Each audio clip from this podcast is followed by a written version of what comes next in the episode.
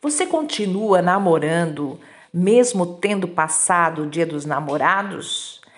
E mais, você é capaz de namorar mesmo sendo casado há muitos anos? Este é um comportamento fundamental num relacionamento de casal, porque o namoro é essa troca de afetos que deve existir permanentemente entre nós. Mas, infelizmente, há aqueles que têm relacionamentos nos quais pedem essa capacidade de demonstrar que gostam da, da outra pessoa, o que pode ser feito de inúmeras formas. A expressão namorar tem raízes em palavras que revelam muito bem a essência desse tipo de relação, que significam atrair, cativar, cortejar.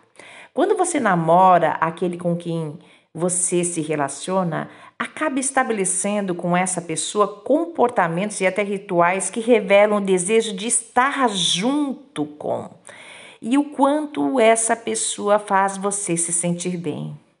É importante lembrar que casais atravessam crises muitas vezes por estarem apoiados em recordações agradáveis dessa fase inicial lá do namoro ou mesmo quando continuam namorando ao longo do relacionamento.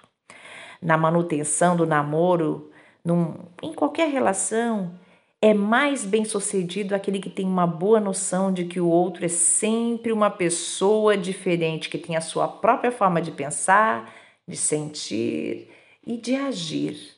Enfim, esse tema tão gostado por todos nós deve ser alimentado frequentemente.